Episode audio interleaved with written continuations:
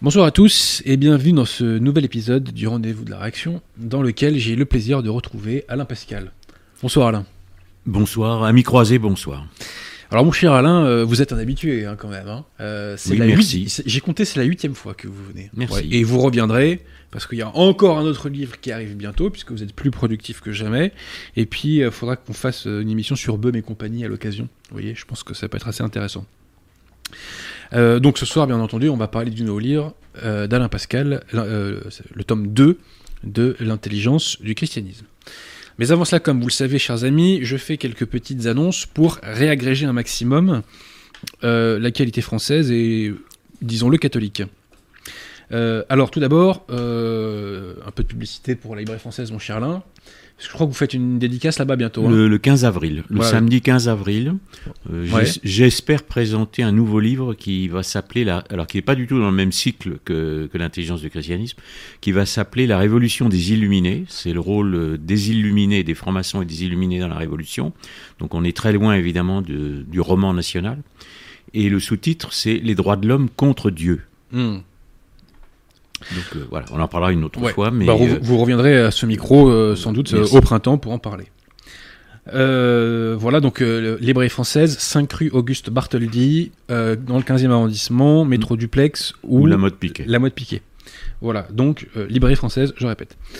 Voilà, donc ensuite, si vous cherchez un bon bouquin catholique, vous pouvez aller chez, sur le site de nos amis du collectif Saint-Robert Bellarmin. Ça tombe bien, en ce moment, ils ont fait, enfin, ils ont, euh, oui, il y a toute une série de nouveaux ouvrages de publiés sur lesquels je vais dire un mot euh, dans quelques instants. Donc n'hésitez pas aussi à soutenir nos amis du CSRB.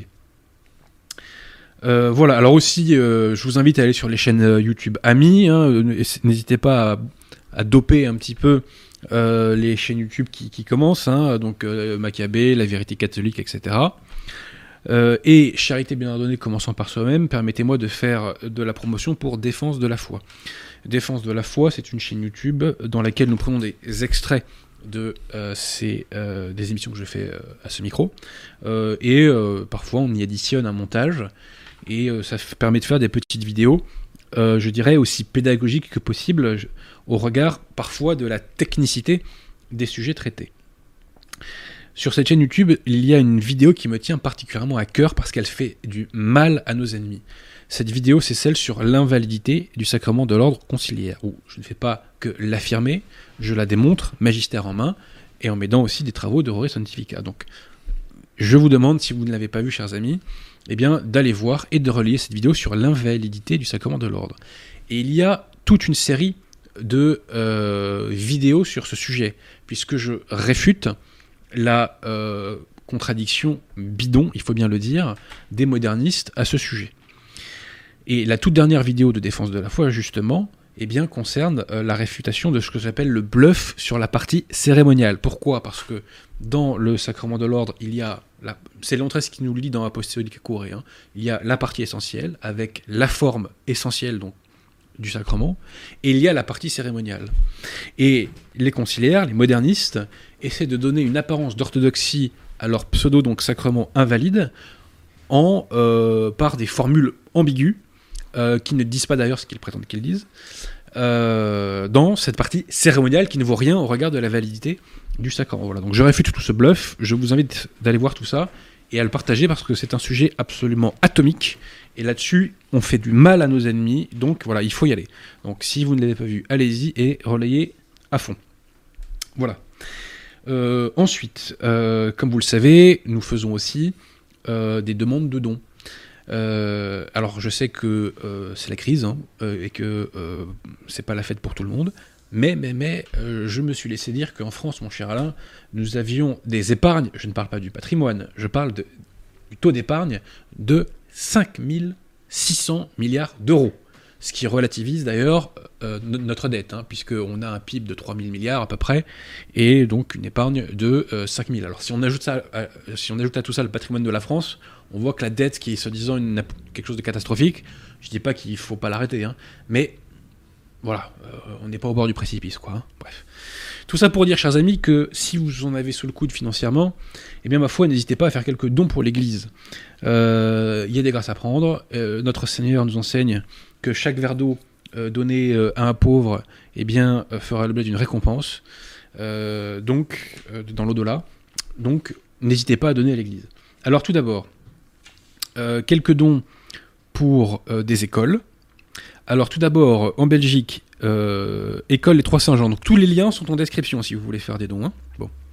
Donc, tout d'abord, vous pouvez faire un don pour l'école les Trois Saint-Jean en Belgique. Euh, et j'ajoute que si vous voulez aider l'école des Trois Saint-Jean, vous pouvez aussi vous procurer cet ouvrage publié par nos amis du CSRB, euh, qui est donc un ouvrage euh, de prière et de méditation, et je dirais d'exemple de morale. et donc chaque jour, vous voyez, eh bien, il y a une prière, une méditation, etc. Voilà. il y a aussi cela pour le. Alors là, c'est pour en l'occurrence le bois du Sacré-Cœur qui est, je crois, au mois de juin, si je dis pas de bêtises. Et il y a aussi celui pour le mois de Marie. Voilà. Donc, euh, vous pouvez aller acheter cet ouvrage sur le site euh, de l'école des Trois Saint-Jean, notamment. Euh, nous avons mis le lien en description. Donc, c'est aussi une façon, donc d'aider l'école. Voilà. deuxième école, donc c'est en Bretagne, Notre-Dame Auxiliatrice dans la commune de Béton. Je ne sais jamais si on dit béton ou beton. Bref, pardonnez-moi, chers amis bretons. Hein. Euh, pour en savoir plus sur cette école, vous pouvez aller sur le site catholique de France. Hein, ils ont fait euh, un reportage dessus. Je crois qu'il y aura une, journée organisée. Euh, ça, vous l'annoncerez plus tard. Hein, pas encore définitive. tout à fait. et ensuite, donc, autre école en Bretagne, à Guingamp, l'école Saint-Expédite. Alors, le lien toujours est en description. Et si euh, c'est toujours d'actualité, il y a euh, une offre d'emploi euh, pour un professeur. Alors je ne sais plus si c'est pour le primaire, j'ai pas envie de dire de bêtises, mais vous pouvez aller donc postuler si vous cherchez un emploi et que vous avez ces compétences-là, vous pouvez postuler sur le site de l'école Saint-Expédite. Voilà. Alors, vous pouvez aussi faire un don pour nos amis de l'œuvre de l'Étoile, une communauté catholique qui est basée dans le sud de la France. Et enfin, alors là, c'est un nouvel appel au don que je fais, chers amis. Euh, c'est pour un centre de messe euh, non unacum. Euh, enfin, c'est dans les Deux-Sèvres. Voilà. donc, c'est pour restaurer un local d'un centre de messe non unacum, donc local qui vient d'être acheté. Et il a besoin d'être restauré au niveau de la toiture notamment. Voilà. donc, il y a un lien Eloasso qui, à l'heure où je vous parle, je crois, est à peu près à 500 euros. Donc, euh, vraiment, si vous pouvez faire exploser les compteurs euh, et euh, doper un petit peu ce compte Eloasso, eh bien ma foi, vous seriez formidable. Mais je sais déjà que vous êtes formidable, chers amis, parce que plusieurs personnes donc de, toutes ces écoles et communautés, eh bien, m'ont fait savoir que vous aviez été très généreux très généreux. Hein. Et ça, vraiment, ça me touche énormément et je ne trouve pas les mots pour vous en remercier. Ça prouve que la, la solidarité catholique, ça veut dire quelque chose. Voilà.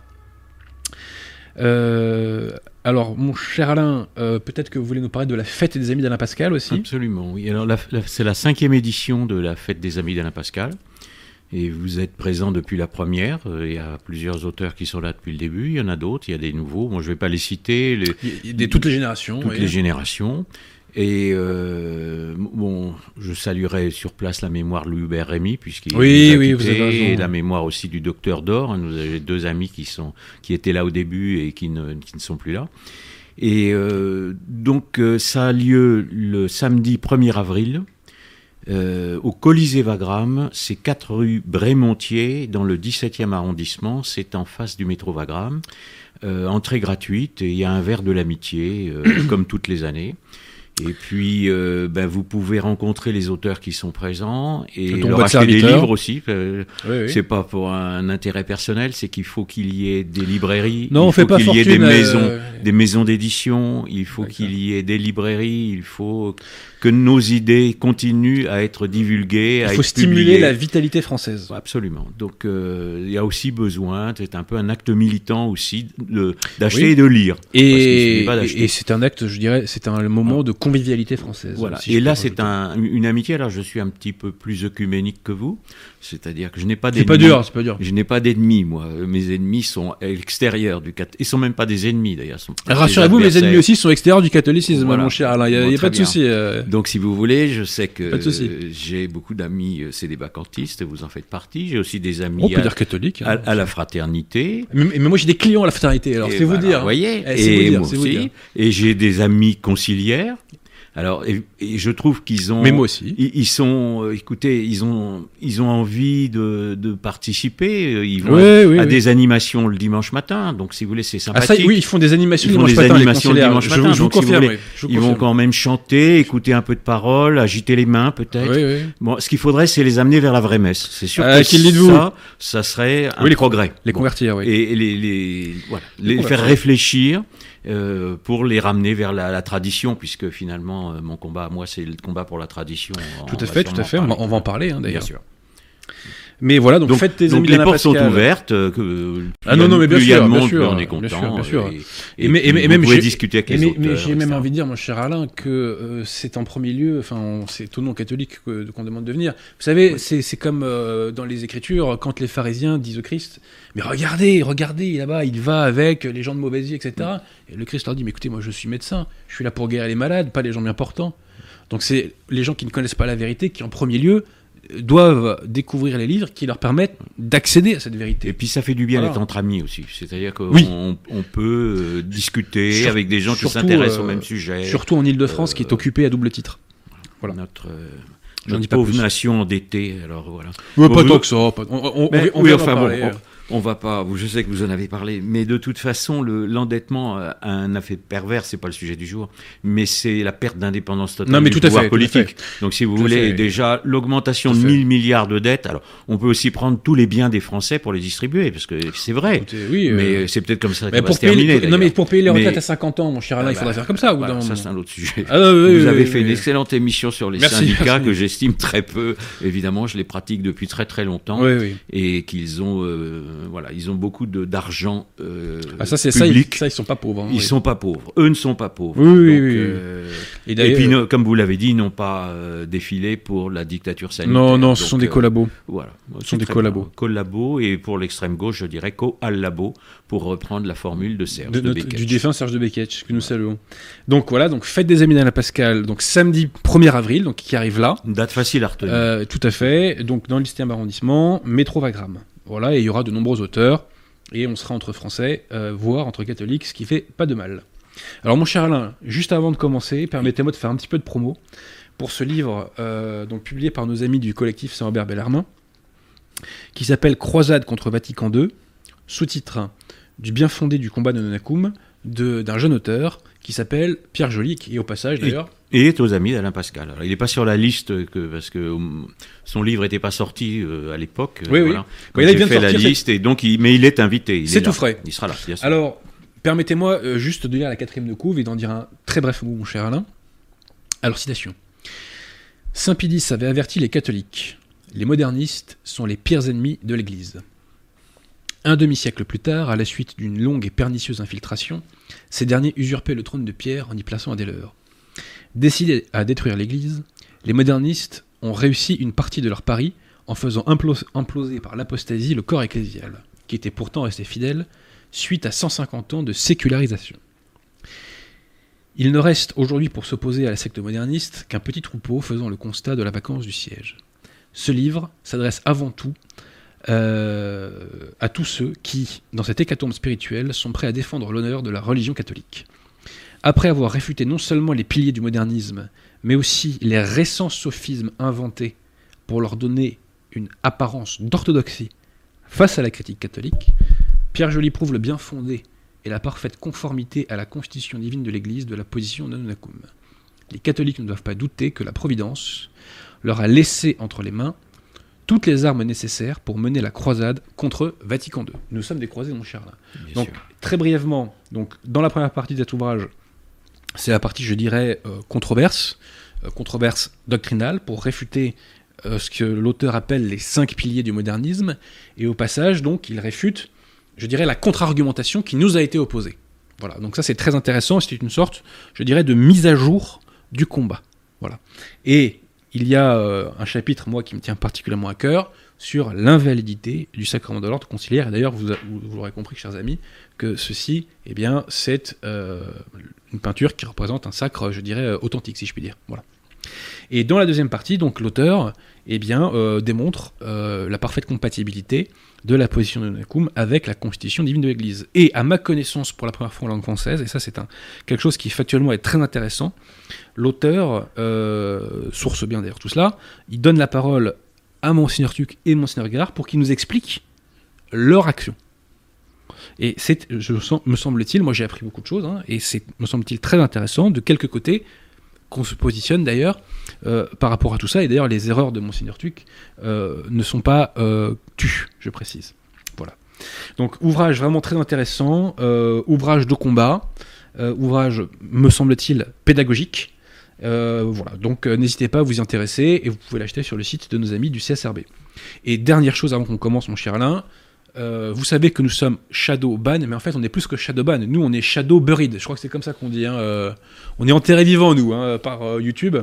Donc pour donner un petit peu de visibilité à cette émission, n'hésitez pas à mettre un petit pouce, voir un commentaire et voir. Alors là c'est vraiment que vous êtes les champions parmi les champions à partager l'émission. Voilà. N'hésitez pas à faire tout cela, chers amis. Mon cher Alain, on va commencer. Ça va être à vous de bosser. Voilà. Ce qui me va très bien. Ce qui me va très bien. Voilà. Mais je voudrais simplement dire le, Oui. le, le- le deuxième tome donc de l'intelligence. Le premier tome s'appelait l'humanité en quête de Dieu. Oui.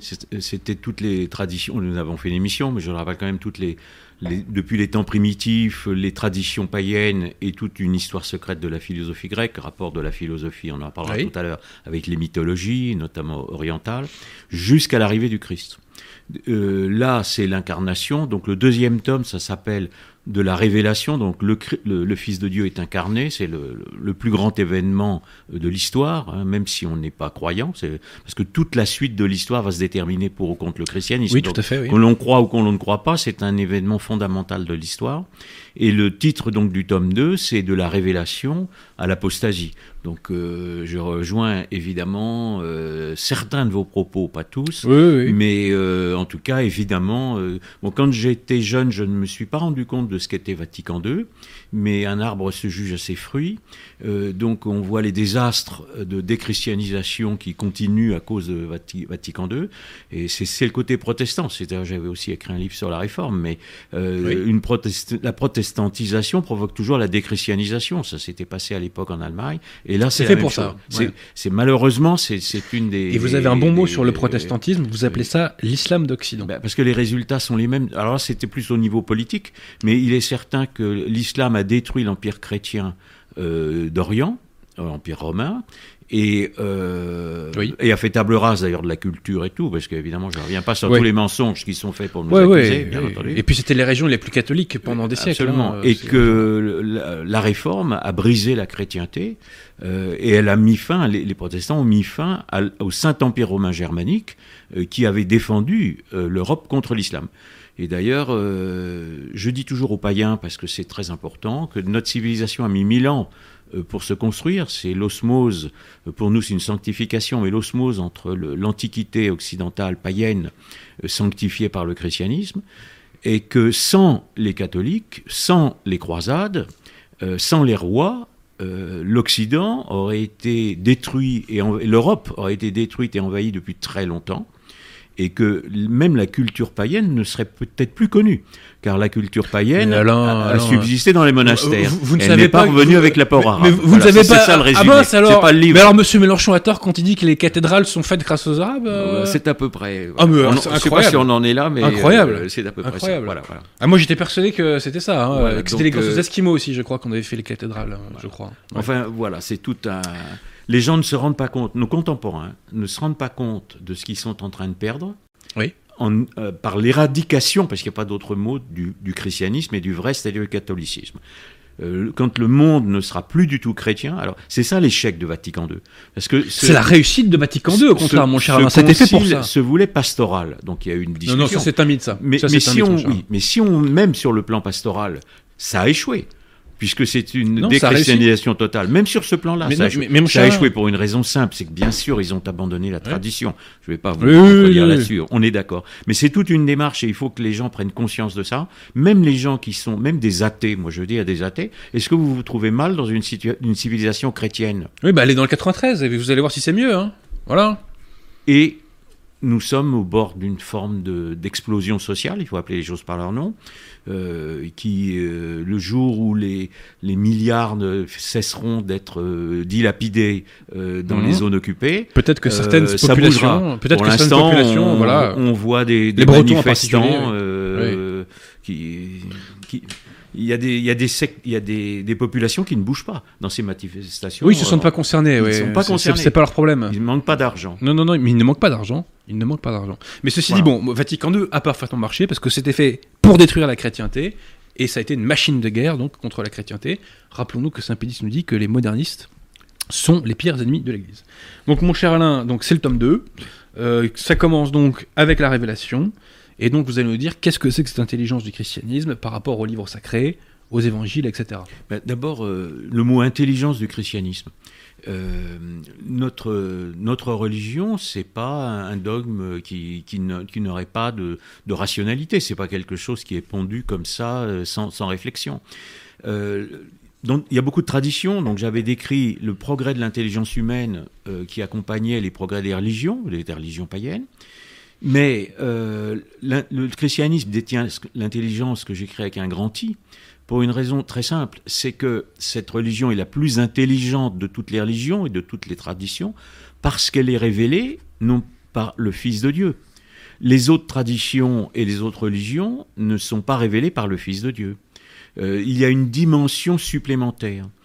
Et il y a donc un apport chrétien euh, qui est euh, considérable et qui euh, euh, est très supérieur à tous les apports qu'il y a pu avoir avant. Alors, je, commence ce livre par une analyse de ce que j'appelle l'intelligence du judaïsme. Et évidemment, la révélation du Fils par le Fils de Dieu accomplit, n'est-ce pas C'est le terme, le judaïsme, c'est-à-dire en fait révèle tout ce qui n'était pas encore dans le judaïsme. Il y a déjà une intelligence du judaïsme euh, par rapport aux traditions païennes. Donc il y a déjà dans la Genèse, donc j'ai un, un premier chapitre hein, qui est assez long sur la Mhm. Genèse. euh, qui apporte le fameux dualisme métaphysique. euh, Oui, ça, c'est très on important, ça. reparlera, bon, etc. Et aussi, je, bon, on va pas le dé- décrire ici, mais le, le, le rôle de la femme. Parce que c'est tout le, aussi, là aussi les mensonges sur le péché originel. J'essaye de. euh, N'oublions pas que l'homme et la femme ont péché tous les deux. Donc la femme n'est pas coupable du péché originel. Je réponds à ça parce que si vous voulez, les ennemis du christianisme, les féministes acharnés, euh, veulent euh, détruire la religion de Dieu le Père. Alors c'est extraordinaire, c'est que le, Dieu le Père, les, Juifs aussi le respectent. Ils devraient. Donc, comme il y a beaucoup d'apostats qui, attaquent le Dieu le Père. Et, la femme euh, ne fait qu'une seule chair avec l'homme pour le bien de l'humanité. Donc, euh, et l'homme et la femme commettent le péché originel ensemble. Il n'y a pas, alors je- j'explique les circonstances. Et on a l'intelligence, pour comprendre ce que va être l'intelligence de la Genèse, on est obligé d'envisager la Trinité, donc l'incarnation, et le Christ va naître d'une femme. Donc le Christ est le Fils de Dieu par la conception par le- du Saint-Esprit, mais sa nature humaine, elle lui est donnée par une femme. Donc la femme, bien entendu, hein, Oui, la. Vierge Marie, euh, est la mère de Dieu. On ne peut pas honorer plus une- la femme Ouais, bien sûr. que de la faire mère de Dieu.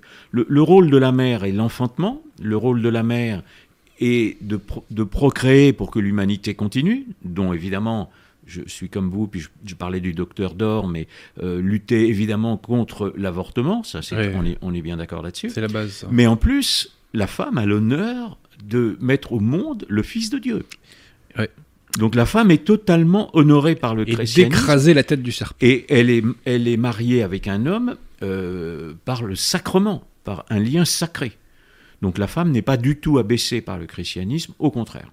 Voilà, ça c'est un- une première donnée. Alors, Et puis plus la société se déchristianise, euh, plus on voit le triomphe de la pornographie, de tous ces trucs-là. oui, Et on n'entend pas, on n'entend pas les féminismes demander l'interdiction de la pornographie, alors que nous, quand on sera au pouvoir, ce sera prison ferme pour toutes les personnes qui, qui stimulent cette industrie démoniaque. Alors, dans, la Genèse, on, alors, il y a, une, progression aussi dans la Genèse. Alors, je fais toute une analyse parce qu'il y, a des, euh, il y a des textes qui sont contestés sur les datations, sur s'ils sont de Moïse ou pas, est-ce qu'ils ont été écrits ou réécrits au 5e ah, oui, c'est Moïse, hein, l'auteur de. Bien sûr. Mais euh, il y a, il y a on sait que la deuxième partie du, de, la création a probablement été écrite avant. Bon, enfin, j'essaye d'expliquer tout ça. Mais il fallait mettre d'abord la création du monde. Ce qui est très important à comprendre, c'est que le, dans l'évolutionnisme, dans la, religion entre guillemets actuelle, euh, le néant produit quelque chose. Oui. C'est-à-dire, vous avez un Big Bang, et de ce Big Bang apparaît une cellule souche. Et à partir de là, ça va vous produire le reste. Bon, c'est du roman. Parce que pour l'instant, la science n'a absolument rien prouvé de tout ça. Oui, tout à fait. Ce sont des hypothèses. C'est une hypothèse. Mais alors, elle vous savez que les, scientifiques qui osent contredire ça perdent leur situation. Puisque j'ai un cas autour de moi, un auteur qui a déjà venu aux Amis d'Alain Pascal, mais qui ne peut plus paraître parce qu'il a des ennuis professionnels. Euh, donc, euh, le, dans la Genèse, l'intelligence de la Genèse, c'est Dieu, donc un être, qui crée le monde. Donc vous avez un créateur. À partir de ce moment-là, et il crée le monde, l'univers, à partir de rien. Et il crée le monde visible et invisible. Donc il y a le monde des anges, ça c'est après, mais disons visible et invisible. Ça, fait beaucoup de données. Et quand il crée, il n'y a pas encore le ciel, il n'y a pas encore la terre, euh, il n'y a pas les eaux. Dans, les traditions cosmiques, donc qui étaient dans, les traditions cosmiques, euh, la vie, comme dans l'évolutionnisme, apparaît dans les eaux, dans ce qu'on appelait les eaux primordiales. Tandis que là, dans la Genèse, euh, Dieu sépare les eaux du ciel et les eaux de la terre. Ça n'est pas la, je, résume les phases. Bon. Mais si vous voulez, le, ça veut dire qu'il y a des eaux terrestres et qu'il y a des eaux célestes. Quelle est l'eau céleste? L'eau avec un grand E. C'est l'esprit, c'est l'eau de la vie. C'est le créateur. Donc si vous voulez, il y a donc deux êtres. Vous avez l'être créateur et vous avez un être créé qui est inférieur mais qui a son propre être. Et c'est la nature, c'est l'univers. Donc on ne peut pas comprendre la nature créée si l'on fait abstraction de son créateur. Pourquoi Dieu l'a-t-il créé? Comment il a créé? Alors le matérialisme d'aujourd'hui veut nous persuader que, par exemple, la pensée serait dans la matière. Est-ce que la pensée est dans de la poussière? Est-ce qu'elle est dans cette table? Non. La pensée, elle est dans un être humain. Et, elle n'est pas dans tous les êtres vivants. Euh, l'homme a par rapport aux animaux qui sont créés avant lui euh, une faculté différente euh, qui est la faculté conceptuelle. des animaux peuvent avoir des langages, mais ils n'ont pas ce qu'on appelle la, conception, un langage conceptuel. Pourquoi l'homme a-t-il cela? Parce qu'il a été créé à l'image du Créateur à l'image de Dieu. C'est parce que nous avons, Dieu nous a dotés d'une âme, et dans cette âme, nous avons la raison et l'esprit, et euh, ce qui nous permet, Adam déjà au paradis a le droit de nommer les choses, hein, c'est euh, pas du tout le nominalisme, et donc si vous voulez, l'homme a un rôle particulier à jouer dans la création. Il l'a joué, et aujourd'hui, il, il ne le joue plus. C'était à partir du moment où on considère que Dieu est mort, hein, pardon du terme, puisqu'on en est là, ou qu'il faut. Il n'est pas mort d'ailleurs, hein, parce que comme les gauchistes veulent tuer le père, c'est qu'ils ont, mm. c'est que Nietzsche n'a pas tout à fait fait le bon constat.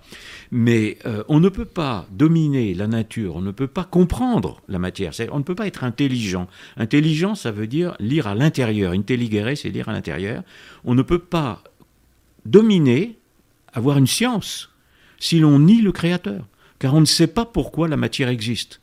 Alors le Christ, lui, vient nous révéler tout du pourquoi. Il y a déjà dans la Genèse une, il, y a il, y a plusieurs choses qui sont fondamentales. Donc le dualisme métaphysique, différenciation entre l'être de Dieu et l'être de la nature. la nature n'est pas son corps, sinon ce serait un panthéisme. Puis Dieu ne l'aurait pas créé de rien, parce que c'était son corps. Il ne l'aurait pas créé, c'est absurde. Et en plus, si vous voulez, il y a passage d'un temps cyclique, puisque les cycliques qui impliquaient le sacrificiel, parce que c'est le plus important, euh, au passage à un temps linéaire, parce que comme le temps a commencé, il se déroule d'une façon linéaire, ce que dira d'ailleurs le premier, le mieux, l'exprimera le mieux, c'est Saint Augustin. Donc si voilà toute l'intelligence de la Genèse, et elle ne prend son sens qu'avec l'incarnation.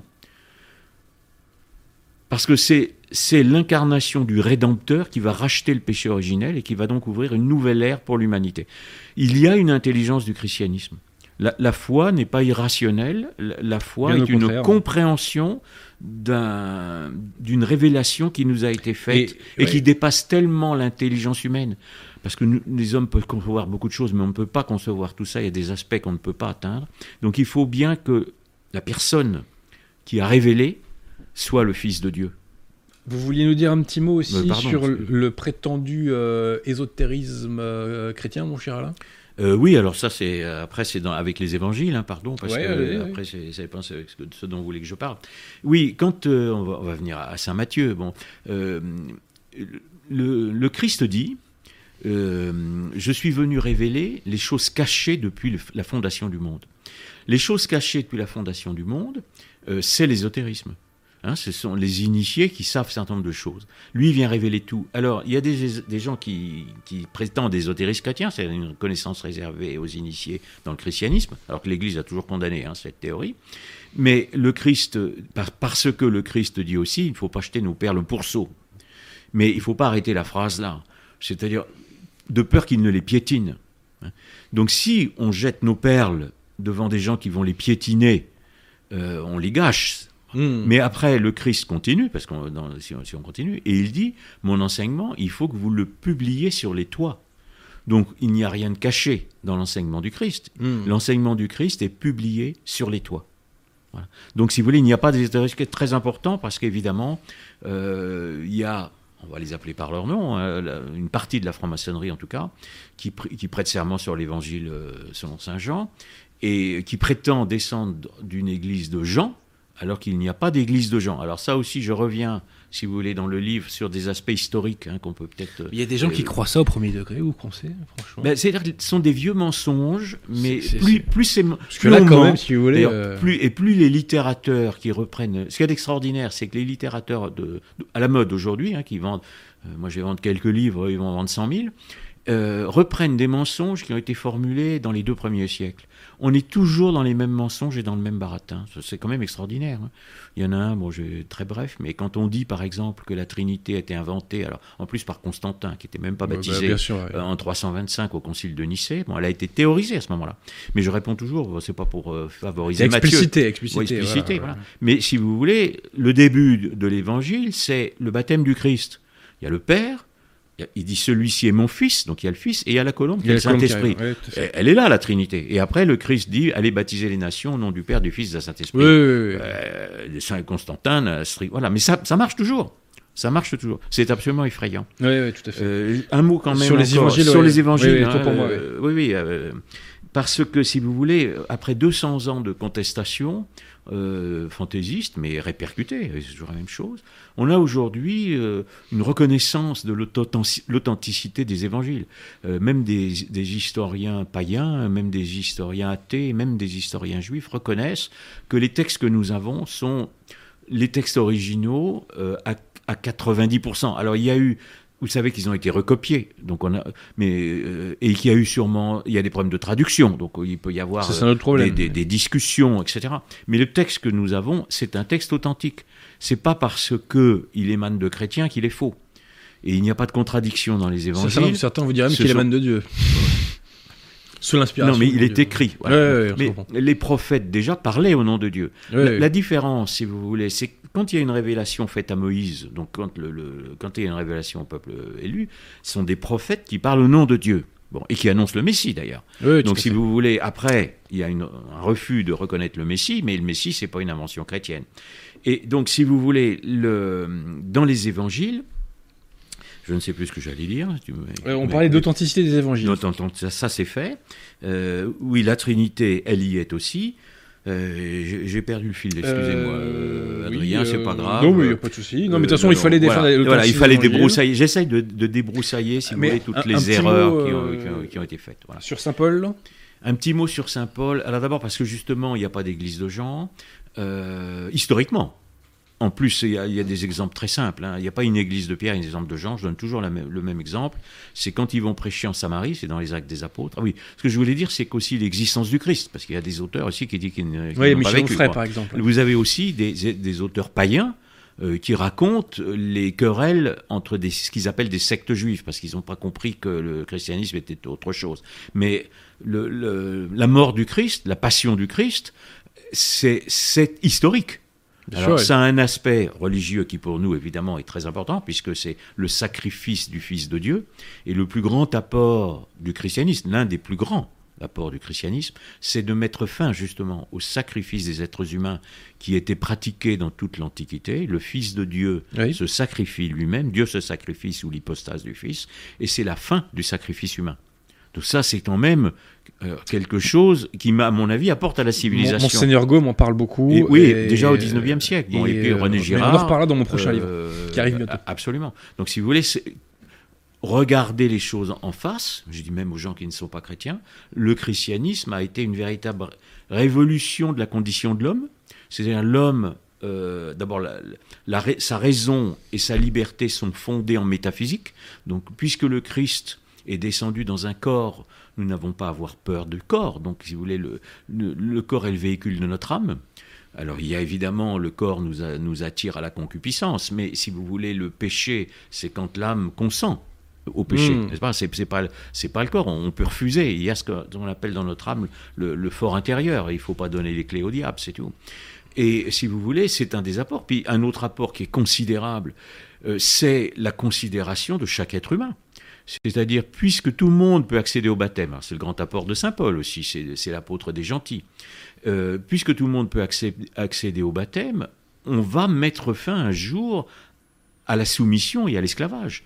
Tout le monde va avoir une liberté et évidemment une responsabilité. Parce qu'à partir du moment où nous sommes libres, nous sommes responsables de nos actes. Donc il n'y a plus une astrologie qui, ou des métampsychoses, des réincarnations qui excuseraient nos péchés. Non, nous sommes entièrement responsables dans notre vie notre vie qui est unique. Euh, voilà ce, qui est très important euh, de, remettre en place parce qu'il y a tellement de mensonges qui sont proférés que, les gens en fait ne, comprennent plus ou ne veulent plus comprendre, mais euh, il y a toute une intelligence de la révélation par le Christ qui évidemment est très supérieure à, toutes celles euh, qui sont antérieures. Mais vous savez aussi, euh, il suffit de regarder l'éclat de la civilisation occidentale. absolument. Depuis qu'elle est déchristianisée, c'est une. Où, sont les grands compositeurs, les grands architectes, etc., les grands écrivains Ça, c'est le contre-coup de ce qu'on dit. Il y a hein. aussi un, quelque chose. Alors, on, on a du mal à le prouver historiquement. C'est ça faire des miracles. Maintenant, les, historiens antichrétiens ne contestent plus vraiment euh, l'existence du Christ, ni les évangiles, euh, euh, ni les inventions qui ont été des gnostiques, etc., parce qu'ils ne peuvent pas les contester, ce sont des mensonges. Alors maintenant, ils essayent d'accentuer sur les miracles. Et moi, j'ai une réponse très simple à faire. Quand il y a plus, j'ai deux réponses. Sur le Christ et sur Saint Paul. Le Christ, les gens viennent par milliers. Au début, pas tout de suite. Vous savez que déjà, Saint Jean-Baptiste baptisait, donc il a l'honneur de, baptiser le Christ, et il dit tout de suite, celui-là, très supérieur. Voilà. Mais les gens, ensuite, quand le Christ prêche, euh, il y a beaucoup de prédicateurs. Mais pourquoi ils viennent? Pourquoi tous les infirmes viennent? Mais parce qu'il accomplit des miracles. Et il y a d'ailleurs, alors je ne reprends pas toutes les paraboles, mais euh, vous en avez plusieurs quand il guérit le, le, le paralytique. C'est pas pour guérir le paralytique, c'est pour se tourner euh, vers les Juifs et leur dire je suis le Fils de Dieu, donc j'ai le pouvoir de faire des miracles, donc je peux remettre les péchés. Vous voyez, il y a toujours dans les évangiles une parabole qui va ensuite pouvoir être expliquée. Alors, euh, je ne vais pas faire des sermons, hein, en principe. En principe, on devrait entendre ça le dimanche. Voilà, principe. Hmm. J'ai entendu citer du Spinoza, alors ça c'est pas tout à fait la même chose. Mais donc voilà. Et, deuxième chose, juste d'un mot encore sur Saint Paul. Mais quand même, quand Saint Paul rencontre, alors vous savez qu'il y a des apôtres, euh, etc. Et les apôtres, ils ont existé, ils ont fondé l'Église. Et c'est pareil, à la Pentecôte, il y a un miracle. Vous avez 3000 conversions.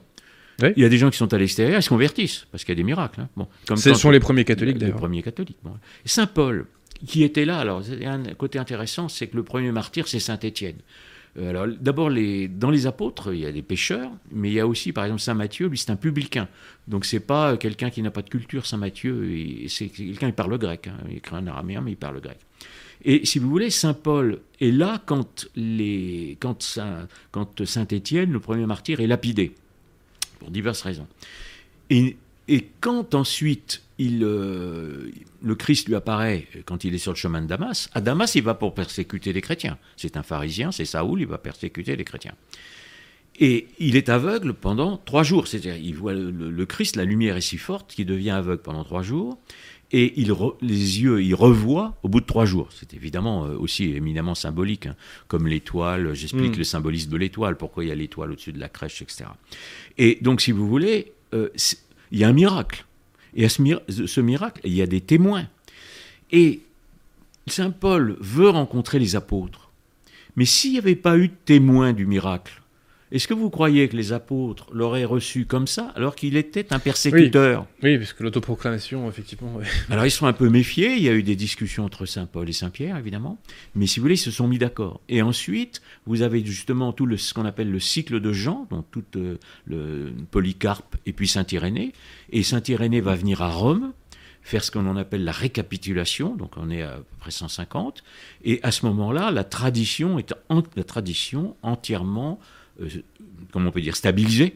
C'est-à-dire vous avez deux voies. Alors Saint Paul est aussi un génie parce que pour moi, j'essaye d'expliquer ça, il a repris les, voies qui étaient les voies des initiations païennes, une voie de la raison et une voie du cœur, et il les a euh, sanctifiées, c'est-à-dire qu'il les a euh, christianisés.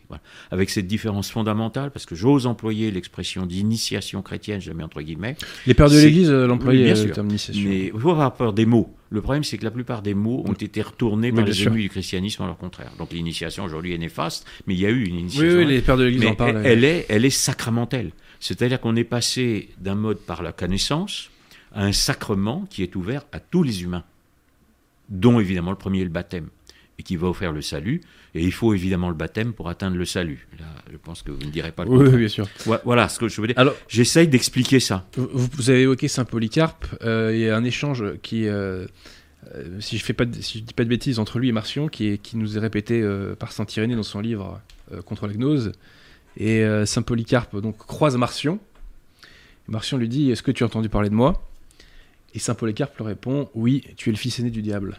Voilà. J'aime bien cette, euh, cette ligne coup de poing, comme on dit. C'est aussi, je explique dans la Genèse, le, premier homicide, c'est Caïn qui tue Abel. Euh, c'est le et, si vous voulez là aussi il y, a il y, a déjà si vous voulez dans la religion juive deux apports c'est-à-dire que déjà dans la Genèse euh, Caïn se tourne vers Dieu et dit mais alors tout le monde va vouloir me tuer et, Dieu dit non sinon euh, c'est eux qui donc si vous voulez Caïn remplit un rôle dans l'eschatologie finalement il faut que le mal euh, l'iniquité, ce qu'on va appeler l'iniquité. Donc après les francs-maçons et les Rose-Croix, ce sont dix fils de Caïn. Donc si vous voulez, chacun, donc. mais bien sûr, chacun a revendiqué. Excusez-moi si je reviens toujours sur les mêmes sujets, mais, ah il y a, une actualité. Ce que je raconte de, la Genèse, évidemment, il y a une actualité. Il y a des gens qui prétendent hériter d'un grand initié. Enfin, j'essaye de, de, mettre en pièces tout cela.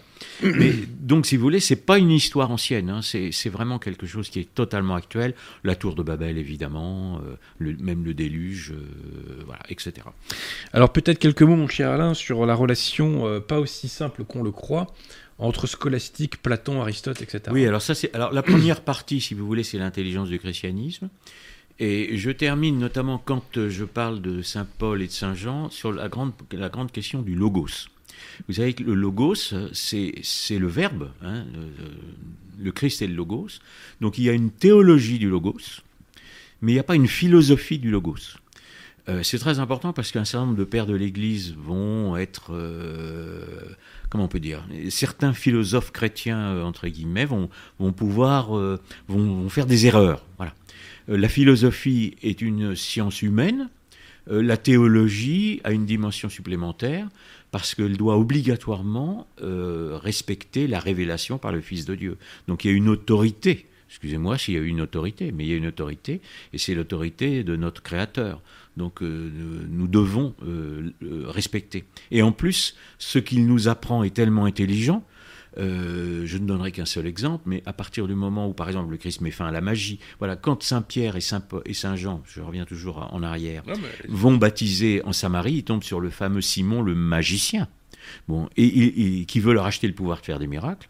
Et ils sont ensemble, Saint-Pierre et Saint-Jean ensemble. Donc ceux qui prétendent hériter de Saint-Jean et qui sont des adeptes de la magie, euh, il doit y avoir une petite erreur quelque part. Et il refuse, il rejette Simon le magicien, qui est le père du gnosticisme. Donc on est toujours dans cette logique et dans cette catastrophe euh, que va être ensuite la gnose, donc après euh, la révélation chrétienne, après la fondation de l'Église, les premiers gnostiques qui rentrent à l'intérieur du christianisme et qui sont à l'origine du modernisme.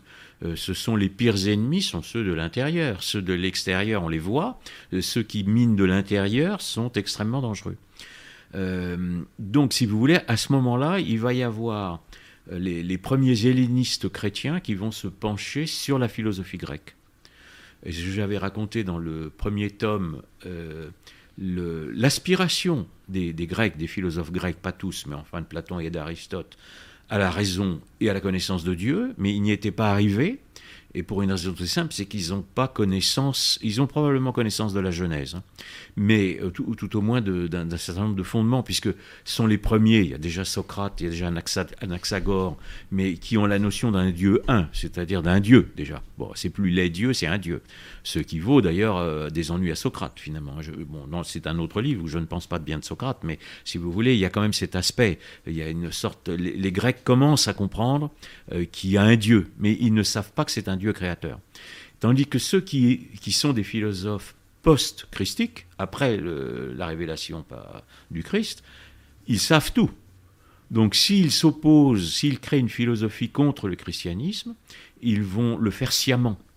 Donc la deuxième partie commence en fait par l'orgueil de, Lucifer, c'est-à-dire d'expliquer le, diabolisme de la philosophie moderne par l'orgueil de celui qui, le premier, Lucifer, va refuser. Vous savez que les anges, quand ils sont créés, alors on n'est plus dans la Genèse, on est dans, l'angéologie, hein, c'est pas la même chose. Mais si vous voulez, euh, les anges voient le Créateur quand ils sont créés, ils voient Dieu. Et Dieu est trinitaire. Donc Lucifer voit le Christ. Donc la haine du corps, il va falloir que l'homme soit poussé à l'homicide. Satan va pousser à l'homicide parce que le Christ va avoir un corps. Et cette haine du corps va se déchaîner euh, avec les manichéens et d'autres, etc. Après, euh, et de même, euh, Satan va vouloir, puisque le Christ est la lumière, le Christ dit, je mets ça en, exergue du livre, il apporte la lumière au monde. Donc à ce moment-là, Lucifer pardon, avait été le porteur de lumière, c'est son nom, mais à partir du moment où la lumière est révélée par le Christ, nous sommes obligés de regarder cette lumière-là et d'obéir à cette lumière. Donc ceux qui vont se réclamer de Lucifer, du porteur de, lumière, c'est-à-dire très simplement les Rose-Croix, hein, puisque dans leur légende, je raconte dans d'autres livres, euh, ils revendiquent Lucifer, lumière du XVIIIe siècle, et évidemment philosophie moderne, évidemment révolution, évidemment mondialisme. Nous, sommes dans l'actualité. Pour, ce qui est de la philosophie, justement, vous avez à partir du IIe siècle l'élaboration d'une philosophie euh, les, chrétiens, les hellénistes chrétiens, se penchent sur la philosophie grecque. Parce que euh, les, chrétiens sont persécutés, et finalement, vous avez un certain nombre de philosophes qui comprennent euh, que l'intelligence du christianisme est supérieure à celle de la philosophie grecque. En fait, le Christ donne la clé de l'intelligence, qui vont se convertir et qui commencent à christianiser la philosophie grecque. Et immédiatement, les ennemis du christianisme vont puiser dans les philosophes grecs, Platon d'abord, et Aristote ensuite, euh, des choses qui ne peuvent pas être christianisées. Donc, si vous voulez, euh, le problème de la philosophie grecque, bon, ce sont des génies occidentaux, mais donc ils ne connaissaient pas la vérité. Mais malheureusement, il y a dans Platon et dans Aristote, je suis désolé de le dire, autant à prendre pour le christianisme que contre. Vous avez des doctrines de Platon, surtout euh, qui sont incompatibles avec le christianisme, mais, mais aussi dans Aristote. Et avec la morale catholique. Et avec la morale en plus, oui, mais d'accord. Mais si vous voulez, oui, le, mais même, hein. même, dans Aristote, Aristote croyait par exemple dans l'éternité de la matière, mais il ne peut pas. Euh, c'est parce que tout le monde croit en ça. Et il n'a pas la connaissance. Il ne sait pas. Vous voyez ce que je veux dire? Il ne sait pas que la matière a été créée par Dieu. Tandis qu'après, on le sait. Donc ça, c'est très très différent. Mais Aristote, alors, il y a, c'est plus facile de christianiser Aristote que de christianiser Platon. Mais Platon avait quand même euh, l'idée déjà d'un au-delà. C'est le premier qui voit ça, d'un intelligible, n'est-ce pas, des, les, idées. Alors, il y a un idéalisme chrétien qui est possible si l'on place les idées en Dieu. C'est-à-dire, Dieu a, vous voyez que l'idée, c'est une sorte d'archétype qui va précéder le manifester. Donc, on peut concevoir ça si l'idée est placée en Dieu, mais pas si elle est dans l'homme. Donc pas comme Descartes, hein, c'est pas la même chose. Les, idées innées de Descartes, c'est pas du tout la même chose. Voilà, il y a une trahison de la philosophie chrétienne par Descartes. Ça, on peut le prendre dans Platon. Les premières, les premiers ennemis du christianisme se fondent sur Platon. La réponse, alors vous avez le fameux Plotin. Hein, ah, je suis désolé de dire ça. Alors le, le, problème, c'est pas le platonisme, c'est le néo-platonisme, c'est-à-dire l'illumination judéo-égyptienne qui atteint la philosophie, hein, l'illuminisme hellénistique, qui va évidemment produire les illuminés de la Révolution. On est toujours euh, le livre qui sortira sur la Révolution, évidemment. L'illuminisme, il remonte euh, au premier siècle. Hein. Bon, Plotin, qui est un philosophe absolument considérable, euh, qui, fait qui soumet en fait la philosophie grecque à l'ésotérisme judéo-égyptien et à l'illumination, qui va influencer tous les philosophes dits arabes, dits arabes parce qu'ils ne le sont pas, c'est un autre sujet, et qui va influencer jusqu'à la Renaissance, et donc la philosophie moderne tout le, néoplatonisme. Mais ce néoplatonisme, il, concerne aussi Platon, mais aussi Aristote. Après, vous aurez une, une interprétation néoplatonicienne d'Aristote qui sera faite notamment par les philosophes judéo-musulmans, puisqu'ils ne sont pas arabes. Et, et donc, si vous voulez, Saint Augustin est le premier à répondre. Et Saint Augustin répond sur Platon avec un mérite immense parce que il a été d'abord formé dans l'école néoplatonicienne, c'est-à-dire que euh, il a cette déformation. Vous savez qu'ensuite il va neuf ans dans la secte des manichéens. Euh, donc il est sensible à la gnose. Et, puis, oui, il s'est converti à l'âge de 32 ans. Je absolument. il, il, était venu en fait, il était venu à Rome pour discuter d'ailleurs sur les traditions païennes. Bon, après, ça n'a pas d'importance, mais il, fait plusieurs rencontres. Alors, ce qui est très intéressant, c'est que sa conversion, elle vient d'abord d'un auteur païen. J'insiste là-dessus parce que euh, il faut lire les auteurs chrétiens, mais je crois que lui, c'est Cicéron finalement. Il revient l'ordre, c'est un débauché. Bon, il revient à l'ordre naturel parce que les païens ont respecté aussi l'ordre naturel. voilà, moyen, parce que pas tous. Ils font l'âge de l'homosexualité, tout ça. Hein, il y a, païens et païens. Dans le, banquet de Platon, c'est. Ah non, mais hein. on est bien d'accord aujourd'hui. Hein, pour... Ah. Ah, enfin, pas aujourd'hui, mais disons qu'autrefois, il, serait, il serait dans une situation. voilà. voilà. Mais bon, c'est un autre sujet. Si les catholiques sont au pouvoir, Platon. Non, mais bon, euh, pour, pour, ce qui concerne Saint Augustin, c'est la lecture, je crois, de Cicéron. Mais après, c'est évidemment, il a une polémique avec euh, Saint Ambroise. Bon. Oui, et si vous voulez, là, évidemment, Saint Ambroise lui ouvre les yeux, et à ce moment-là, Saint Augustin est le premier à faire Bon, c'était magnifique. L'augustinisme, c'est déjà une synthèse du cœur, de la raison. Il comprend tout ce qu'ont dit les, les, pères grecs. Euh, il, euh, il, traduit leurs pensées, etc. Il y a une synthèse. Et à ce moment-là, les ennemis du christianisme prennent Platon contre vont. Alors, puisque Platon a été récupéré, si je peux m'exprimer. Il, supprime beaucoup de choses de Platon, hein, Saint Augustin. Ah oui. Beaucoup. Oui, oui, non, mais, je fais une, analyse évidemment de ce qu'on peut garder, il a pas mais pas, pas, ce dont vous parlez. Mais ensuite, les ennemis du christianisme vont aller sortir Aristote, c'est-à-dire qu'ils vont faire ressortir Aristote contre le christianisme, contre l'augustinisme. Donc ils sont pas de bonne foi. Et à ce moment-là, saint Thomas va être obligé de répondre. Alors c'est plus facile. Évidemment, euh, saint Thomas va reprendre la méthode d'Aristote, le réalisme hein, d'Aristote, mais pas tout.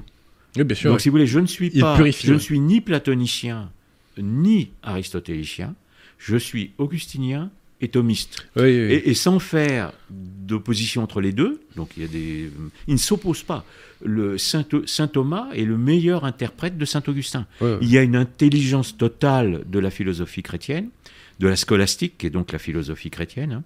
Et si vous voulez, cette intelligence, le problème, c'est que euh, elle était absolument inouïe, donc, mais ça se termine dans le XIIIe siècle, hein, le Saint Thomas le XIIIe, et après vous avez une décadence, et cette décadence va permettre euh, à, divers mouvements, bon, que je résume là, mais j'ai écrit, à arriver jusqu'à Descartes, à la trahison, n'est-ce pas, de Descartes, faut appeler les choses par leur nom, et des gens, j'ai encore euh, peu récemment des gens qui m'ont attaqué parce que j'osais critiquer Descartes, et j'ai simplement répondu, Erasme, Descartes, l'Église a mis leurs œuvres à l'index. Donc c'est très simple. Euh, Erasme, il était à l'index aussi Mais bien sûr. Ah d'accord, je sais. pas. Bien sûr, pas tout de suite. Alors si vous voulez, le problème de Descartes, c'est qu'il n'est pas mis à l'index tout de suite. Non, non, Erasme, je disais. Erasme a été mis à l'index. Ah, d'accord, entendu. ok, Mais bien sûr, avec, à, à l'époque du Concile de Trente. Donc si vous voulez, le- le- oui, oui, oui, euh, mais c'est certain. Quand on voit ça, et l'Église a toujours raison. C'est-à-dire, c'est l'autorité compétente Oui. qui détient la tradition qui a été transmise Oui, oui, les- tout à fait. au moins jusqu'en 1965. Donc, si vous voulez, et le, le grand problème justement, c'est que ces philosophes-là ont été enseignés dans les séminaires après la Révolution, c'est-à-dire au mis- 19e siècle. Ça, c'est un mystère d'iniquité. L'abbé Jean-Baptiste Aubry a écrit là-dessus. Voilà. Et euh, on enseignait des cartes dans les séminaires. On dit, mais qu'est-ce que c'est que cette histoire? Et voilà. Et, et vous Alors, avez Léon XIII. juste euh, l'explic- l'explication que donne l'abbé Jean-Baptiste Aubry, c'est il dit que c'est à cause des gallicans et des jansénistes. Je le dis en passant. C'est euh, c'est exact. Alors, bon, je vais pas contredire non, l'abbé que vous non, mais attendez, euh, il est pas Euh, faillible, hein, mais euh, c'est d'ailleurs bon, son explication. bon, on- juste un mot quand même parce que Ouais. si vous voulez, euh, à propos des jansénistes, euh, ça c'est ça va être c'est l'année des 400 ans de Pascal en, Ouais, en oui. Blaise, donc euh, que- auquel je fais souvent référence. Et justement, par rapport aux jansénistes, les jansénistes, les premiers, et après, sont cartésiens. Et Pascal est le premier à dire que la philosophie de Descartes va amener le matérialisme et l'athéisme, puisque son fondement, il dit c'est à la fois inutile et incertain. Donc c'est le premier. Il n'a pas été capable de le contredire, parce que j'ai aussi entendu. euh, Bon, il y a une émission qui a son mérite euh, le dimanche à la télévision, euh, sur, C- on va, sur hein, il y a des catholiques qui ont le droit de parole. Bon. Mais on ils ont pré- hein. oui, voilà, oui, euh, on n'entend pas de. Moi, je mets des Bon, Vous n'êtes pas invité, euh, moi non plus pour l'instant. Non, mais je leur demande pas de On- m'inviter. On sera euh, peut-être. euh, pourquoi pas Moi, j'aimerais bien parler, oui. Oui, mais oui. si vous voulez, c'est moins longtemps qu'aujourd'hui. Mais ils ont présenté Pascal comme un philosophe. Non, Pascal n'est pas un philosophe. Pascal est un penseur.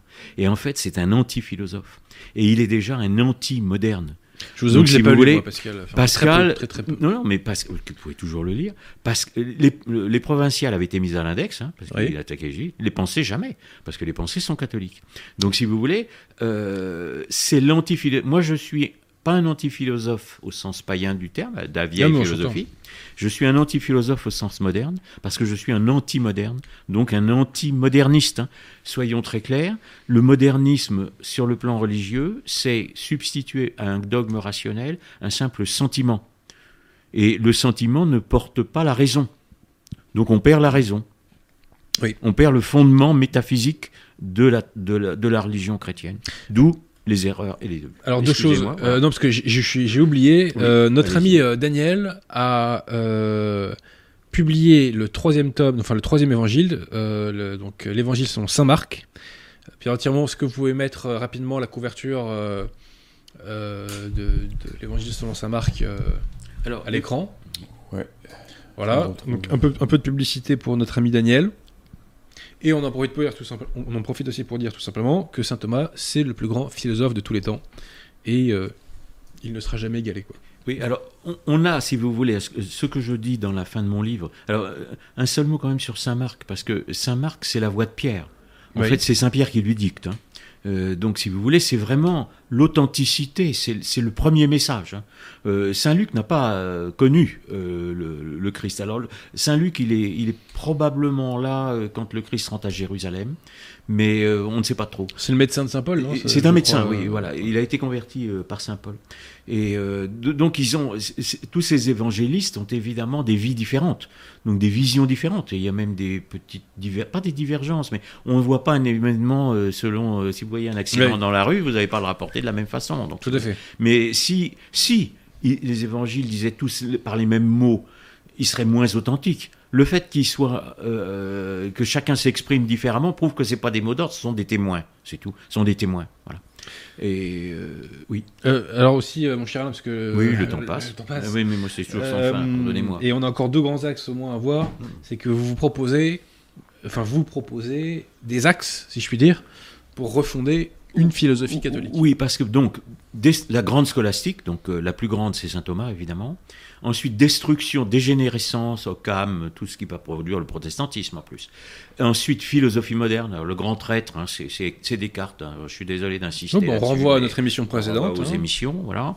Euh, puis après, ça dégénère. Alors après, on arrive aux matérialistes, on arrive à Kant, on arrive à ça, ça, voilà. Et euh, si vous voulez, depuis le XIIIe siècle, la science a fait des progrès, Euh, la connaissance a fait des progrès. Donc, euh, malheureusement, la philosophie, elle a considérablement régressé. Donc, il faut réenvisager, j'ouvre là une piste de réflexion. Alors, euh, d'abord, je voulais dire qu'au niveau de l'épistémologie, j'ai une analyse évidemment sur l'épistémologie de saint Thomas, c'est-à-dire ce que j'ai pu en comprendre.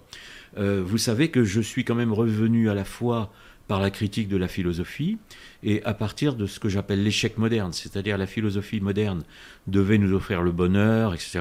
Et il y a eu 200 millions de morts au XXe siècle. Donc l'aspect sacrificiel et des âmes en enfer. Donc il, il, doit y avoir une erreur quelque part. Mais euh, il faut probablement réactualiser à partir, si vous voulez, de la scolastique, répondre à toutes les philosophies postérieures. Donc il y a encore du travail à faire en critique de la philosophie moderne pour se positionner pas comme je dirais pas comme un post-moderne, mais comme un anti-moderne. Euh, ah, anti-moderne et anti-moderniste. Anti-moderne au niveau rationnel, au niveau euh, philosophique, et anti-moderniste au plan religieux. Saint-Pédis disait que les modernistes sont les pires ennemis de l'Église. Absolument. Alors, euh, un petit mot sur Vatican II, mon cher Alain?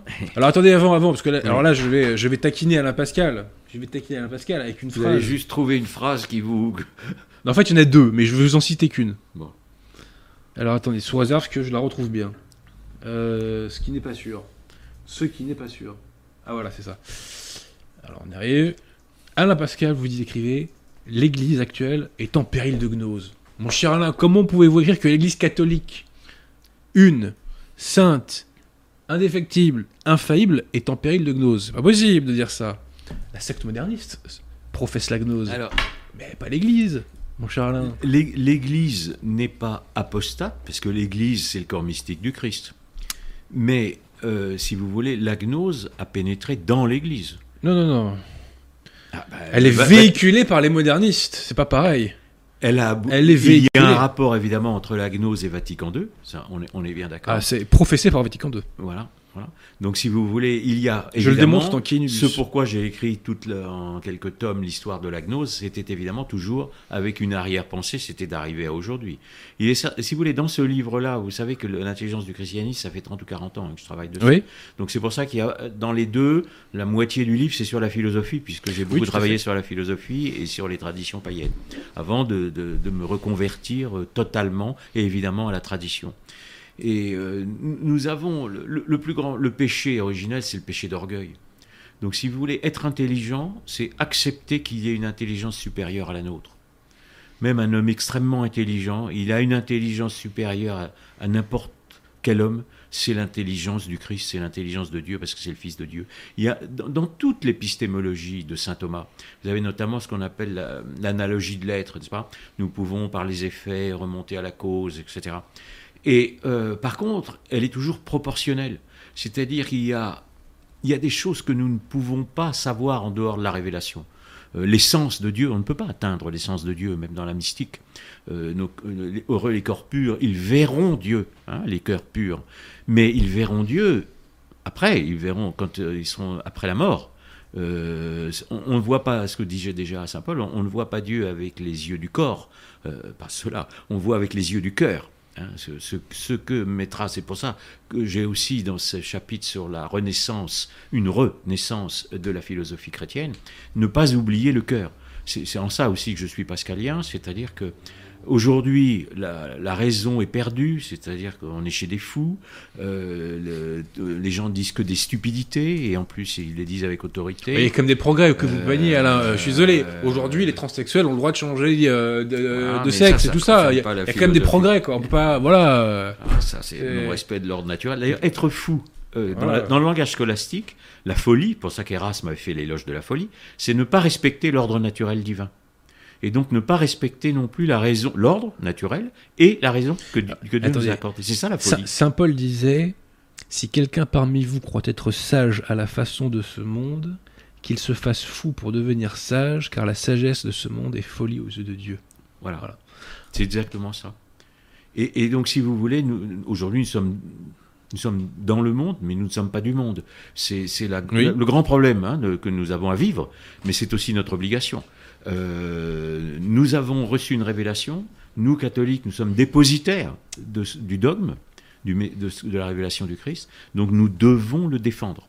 Et ce que je voulais dire, c'est que justement, la philosophie en étant au point zéro, à l'absurde, pas, puisque le, finalement, le, rationalisme a conclu à l'absurde, puisque toute la philosophie du XXe siècle conclut à l'absurde. Ça prouve bien qu'il y a une erreur quelque part. Et on voit les fruits. Euh, on voit les fruits dans la rue, évidemment. Euh, Mais donc, si vous voulez, euh, nous avons ce que. Bon, il y a dans le cœur de l'homme, ce que j'expliquais dans le, dans le premier tome, c'est une aspiration à connaître son créateur. Et nous avons dans, le cœur de l'homme une nostalgie du créateur.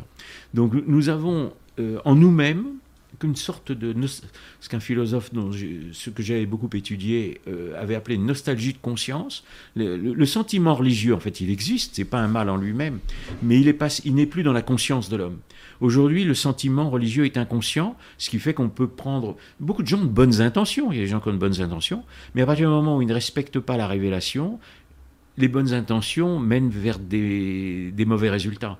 Un arbre se juge à ses fruits. Donc, euh, quand on descend dans la rue, effectivement, ou qu'on voit la, télévision, on comprend qu'on est gouverné par des fous. Donc, si vous voulez, malgré tout, mais des, il reste des fous qui sont élus par d'autres fous. voilà, hein, bah, par des inconscients. C'est trop facile de mettre tout le dos sur les élites. Euh, puisqu'on en est au point zéro euh, de la culture, au point zéro de l'intelligence, le cœur peut réveiller l'intelligence si vous voulez, c'est un peu ça le pari pascalien aussi. Hein. Euh, Pascal euh, n'est pas un, philosophe justement, mais il a, c'est pas non plus un mystique, hein, contrairement à ce qu'on dit. Simplement, il, comprend, il reçoit quand même la lumière. Et, il y a un moment, enfin c'est un élu quand même. Hein. Et si vous voulez, il y a un moment où il, abandonne toute sa vie. Il ne faut pas oublier que c'est un mondain. C'est un homme qui vit dans le monde. C'est un grand scientifique au demeurant. Et donc c'est une hyper intelligence humaine. Et ça, on peut l'enlever. oui, mais il, accepte de, de, de, rompre avec le monde et il vit en, en ermite, tout au moins en ascèse. Et, et, euh, et, si vous voulez, il fait l'apologie de la religion chrétienne. Donc c'est magnifique quand même. Mais c'est ça. Aujourd'hui, nous en sommes là. Donc il n'est pas, il n'est pas impossible que le cœur permette. Quand on est révolté, si vous voulez, quand on est un homme honnête, on est révolté par ce qu'on voit. Bon, la révolte, ça vous donne une émotion, ça vous euh, mais ça peut aussi vous ouvrir à une intuition. Le problème de l'émotion et de l'intuition, c'est qu'elles sont individuelles. Donc il faut toujours les confronter à la tradition. Mais bon, je ne veux pas donner mon exemple personnel, mais moi j'ai eu des émotions et des intuitions. Et ensuite, je les ai rationalisées. Vous êtes, vous êtes peut-être eu. Je suis désolé de, de, ça. Vous êtes peut-être. Ça s'appelle des grâces aussi. Des grâces. Mais bien entendu. Nous, mais bien entendu, nous recevons tous des grâces. Le problème, c'est de les accepter. Euh, vous écoutez, il faut accepter les grâces. Il faut les accepter. Par exemple, quand on, vous défend la vérité au micro, euh, vous voyez, euh, on depuis des années, on essaie de se convertir. Voilà. Pas des trucs comme ça, quoi. C'est le fond. Finalement, je je, je, je clash je, je, donne parfois des, des anecdotes euh, des, de, ma démarche, excusez-moi. Ah non, mais bien sûr. mais parce que finalement, ma réflexion en philosophie m'a amené à m'incliner devant l'intelligence du christianisme qui m'a semblé tellement supérieur à tout ce qu'aucun homme soit capable d'imaginer, même d'une quantité d'hommes. Pour raison très simple, hein, c'est le Fils de Dieu qui nous a parlé. Voilà la certitude. Notre foi est une certitude. C'est même Dieu qui nous a parlé. Oui, c'est Dieu, mais par l'hypostase sous l'hypostase du Fils. Voilà, on est bien d'accord. Pierre entièrement, est-ce qu'il y a des questions pour Alain Pascal ce soir si, possible sur le sujet. Il y a quelques questions euh, sur le sujet, je crois. Euh, ah, Sébastien demande, vous citez Pascal, mais ces écrits n'ont-ils pas été mis à l'index? Ah, Alors, déjà répondu. Voilà. Euh, les, oui, très brièvement, les provinciales, oui, les pensées, non. C'est pas un auteur qui est mis à l'index, ce sont ses ouvrages. Ses ouvrages. Hein. Euh, on peut écrire un livre non hérétique, hein, même. voilà, avec des erreurs, oui. Avec des erreurs, etc. L'important, c'est là où l'on va. C'est-à-dire que c'est la conclusion de notre vie. Euh, on n'est pas tout de suite dans la vérité. Donc c'est aussi ça que je veux dire aux gens, c'est que euh, on, est dans un environnement extrêmement hostile au christianisme, mais en soi-même, on peut se tromper, hein, mais l'important c'est que les gens aillent vers la vérité. Euh, Monseigneur de Ségur a, eu un ouvrage qui a été repris par l'index, je crois. Après, il s'est amendé, mais Monseigneur de Ségur, par ailleurs, a été soutenu par Pineuf, par plusieurs brefs. Donc, il a quand même, enfin, son propos a une forte autorité. Voilà. Euh, après, euh, quand on n'est pas pape, euh, bah, forcément, on n'est pas infaillible et on peut faire des erreurs. Sébastien demande aussi Prenez-vous toutes les écritures de la Bible au sens littéral et historique, notamment dans la Genèse et dans l'histoire La Genèse, c'est un livre d'histoire. C'est un livre d'histoire, la Genèse. Voilà. Alors bon, C'est- comme ça. trop- Alors il y a trop peut-être des choses à prendre d'un point de vue allégorique, etc. Voilà, Bon, il y a beaucoup d'allégories. Mais, euh, Alors oui, notamment les jours. mais Alors, sur le fond, c'est un livre d'histoire. J'explique là le problème des jours. Hein, j'ai pas. Il n'y a pas de problème de C'est- jour. Non, non, mais ce qu'on appelle le concordisme, etc. Je donne des sur le, le- Ouais. le- le- la création, je donne les explications qui ont été fournies euh, par d'autres auteurs, évidemment. Hein. On peut pas, peut pas tout expliquer là. Mais euh, il y a ce qu'on appelle inhérence de la Bible, c'est-à-dire la parole de Dieu. euh, Il n'y a pas d'erreur. Elle, est, elle Oui. est nécessairement la vérité. Si quelqu'un dit le contraire, c'est lui qui est dans l'erreur. Alors ça, si vous dites ça aux gens aujourd'hui, ils vont tous pousser des cris. Comme s'il y avait des Si vérités. vous nous entendez, parce que j'ai vu Voilà. qu'il faisait débat pour dire qu'il y avait des erreurs dans la Bible. Et Comme s'il y avait Hein des, comme s'il y avait des vérités. Non, il n'y a pas des vérités. Il y a une vérité. On est bien d'accord, mon Charles. Ah, il y a des gens qui refusent de la reconnaître. C'est un autre problème. Alors, C'est même une majorité. deux Ils questions sont nulles orgueilleux. de Stéphane Michel. Euh, que pensez-vous du livre Dieu, la science, l'épreuve de Jean-Yves Le Bolloré et Olivier Bonassi? Il cite Jean de Philopon. Est-il pour vous un vrai penseur chrétien? Je n'ai pas lu ce livre. Alors, le, le deuxième, je ne connais, pas, je ne Jean connais de pas. Philopon, Oui, mais ne je ne connais- pas. Donc, euh, bon, pas vraiment. Donc, je suis pas capable de répondre. Sur le livre de Bolloré, euh, ça va dans le bon sens. Alors, ça n'est pas chrétien totalement, c'est parce déiste. que euh, c'est déiste. C'est ce qu'a dit euh, Voilà. Mais vos prédécesseurs. Ce y a, euh, dans oui, bon, donc quand je l'ai lu, hein, bon, ça, ça m'a Ah, intéressé. Ça ne vaut pas le livre, oh, je vais le citer, hein, ça ne vaut pas le livre Le darwinisme tient-il debout euh, d'Arthur de Mongeau. Il doit en être à 250 exemplaires. Et le livre de Bolloré, c'est 150 000, au moins, ou D'accord. 200 000. Officiellement, parce que c'est que les, Oui. éditeurs, ils gonflent un peu. hein. Ce qui veut dire qu'il y a quand même un lectorat potentiel qui s'interroge sur Dieu, euh, qui est de 100 ou 200 000 personnes. Mais Donc savez, nous, alors- nous n'avons pas le droit de leur parler à cet électorat. Ils nous connaissent pas parce qu'on passe pas dans les médias. Pas le vôtre, Ouais, mais malheureusement, vous Oui, n'avez pas on a une la- petite force de Oui. l'amplitude des autres. Bon. Et là, il y avait évidemment des chaînes de télévision, il y avait une promotion. Ouais, puis même dans les métros, moi je voyais les les métros, affiches et tout ça. affiches, euh, mais quand même, ils ont vendu. Et, et ce livre-là n'est pas per- alors il n'est pas chrétien, mais euh, quand même, il, il montre bien que les, il y a des je éléments dirais utiles, les, les moins, les moins prétentieux des scientifiques d'aujourd'hui, ce que j'ai écrit dans un de mes livres il y a longtemps, commencent à se reposer la question de Dieu. Parce qu'on ne peut pas comprendre ce que je disais au début, la matière, sans savoir pourquoi elle a été créée. Oui, bien sûr. Donc c'est pas un mauvais livre en soi-même. Euh, il est incomplet. Alors si on veut en acheter 100 000 de, mon intelligence de christianisme, je serai très content. Et nous finirons dans un grand restaurant avec du champagne. Édouard Pipard, les Bibles traduites par les protestants sont-elles de fausses Bibles? Il y a beaucoup d'erreurs. Écoutez, Alors particulièrement dans celle de Luther. D'ailleurs, il n'a pas été seul à les traduire. hein. Il avait des gens ah, qui ont traduit avec plus lui. c'est un falsificateur. Et c'est un hein. falsificateur. Voilà. Donc effectivement, euh, moi je recommande, euh, j'ai la Bible Crampon, euh, il peut y en avoir d'autres, mais si vous voulez, École de Jérusalem, etc. écoutez, il- Et euh, je sais pas. c'est celle que voilà, notre ami euh, Daniel réédite. euh, euh, voilà, je des ça. Bibles qui sont vraiment euh, fiables. Eh ben, En plus, il y a les bons commentaires, c'est-à-dire que vous avez des notes en bas Tout à fait, euh, mais qui, sont, qui sont très intéressantes. ceux de l'abbé Filion, que rééditer par notre ami Daniel, notamment. euh, Voilà. Stéphane Michel, euh, quelle est selon vous la valeur de la théologie scotiste face au thomisme? La volonté de Don Scott peut-elle vraiment dépasser la simple foi? Alors là, euh, revenir, je pas, euh, je vais pas revenir sur toutes les, les discussions sur la scolastique, si vous voulez. Euh, Don Scott, je crois, est est bien heureux. Je pense il n'est pas saint, mais il doit être bien heureux, sauf erreur Vous êtes sûr de ça Je euh, ne sais pas. Pouvez c'est- une, euh, une scolastique de la volonté. Bon, il y a eu des oppositions. Je, je serais curieux de savoir Entre, a- entre, attendez. attendez, il y a plusieurs Scott, attention, hein, c'est pas Scott Érigène, hein, c'est Don non. Scott. Don Scott, on est euh, bien d'accord. Donc, si pas, vous pas voulez- Bon Scott, hein. Non, non. Don Scott, Voilà, euh, voilà. Ne confondez Mais pas. euh, si vous voulez, euh, bon, je, je traite de lui dans un de mes livres, mais pour tout vous dire, j'ai écrit ce livre il y a, il y a 22 ans. C'est pas Euh, Islam et donc, Cabal, euh, c'est dans, euh, c'est dans Islam et Cabal. C'est Islam et Cabal, il me semble. Oui, Il, alors- il livre très dense. hein. Oui, Très oui. Alors c'est pas le plus facile à lire. J'aime, je Ouais, préfère mais- qu'on commence par d'autres, mais il y a Ouais, des choses dedans. C'est pas celui par Bah, il y a toutes les querelles mais- scolastiques. Oui, ça parle du Moyen-Âge. Et ensuite, vous avez des querelles. Alors il y a aussi. Quand- instant, euh, oui. euh, Il a été béatifié en 93. Oui, Ah, vous voyez. non, non, non, il est... bah non, mais non, non, Ah écoutez, non, non, non, bah, écoutez, ça vaut rien du tout. Il n'est pas béatifié. D'accord. Ils vont, béatifier Mahomet. faut euh, faire des Luther, hein, erreurs, Donc, euh, ce qu'il y a, c'est qu'après, vous avez des, des auteurs, bon, euh, comme Occam, comme il y a ensuite des disciples qui accentue ou qui modifie les textes. hein. C'est même pour Maître Eckhart, euh, c'est valable pour Oui. beaucoup, beaucoup de, de gens qui ont fait des erreurs. Les, les disciples vont parfois, Joachim de Flore, ils vont beaucoup plus loin que ce qui avait été à l'original. Voilà. Et donc ensuite, vous avez effectivement une lutte, une dispute entre les thomistes et les scotistes. D'ailleurs, une des preuves de l'ignorance d'Erasme, c'est qu'il a confondu les œufs. Il a mis tous les scolastiques dans le même stack. Ce qui prouve bien qu'il n'y connaissait rien. Contrairement à Descartes. hein. Descartes connaît bien la scolastique. Donc j'ai écrit sur Don Scott. Oui, dans Islam et. Alors, si vous voulez, le, problème de, mémoire, parce que le problème de, de Don Scott de mémoire, c'est qu'il reprend l'illuminisme d'Avicenne. Alors, je n'ai pas mon livre pour le vérifier, mais de mémoire, c'est ça. Et à partir de ce moment-là, euh, Ah bah, c'est peut-être pour ça que la secte conciliaire a voulu le batifier d'ailleurs. C'était pour. euh, voilà. Donc, il est bien heureux depuis pas longtemps, donc euh, pas. donc, donc pas du tout, voilà. Pas du tout. Depuis tout ce qui est après de 58, poubelle. Cédric Marion voudrait votre avis sur le réductionnisme philosophique. C'est quoi ça? Alors, bah, la réduction, c'est euh, réduire Dieu à l'immanent.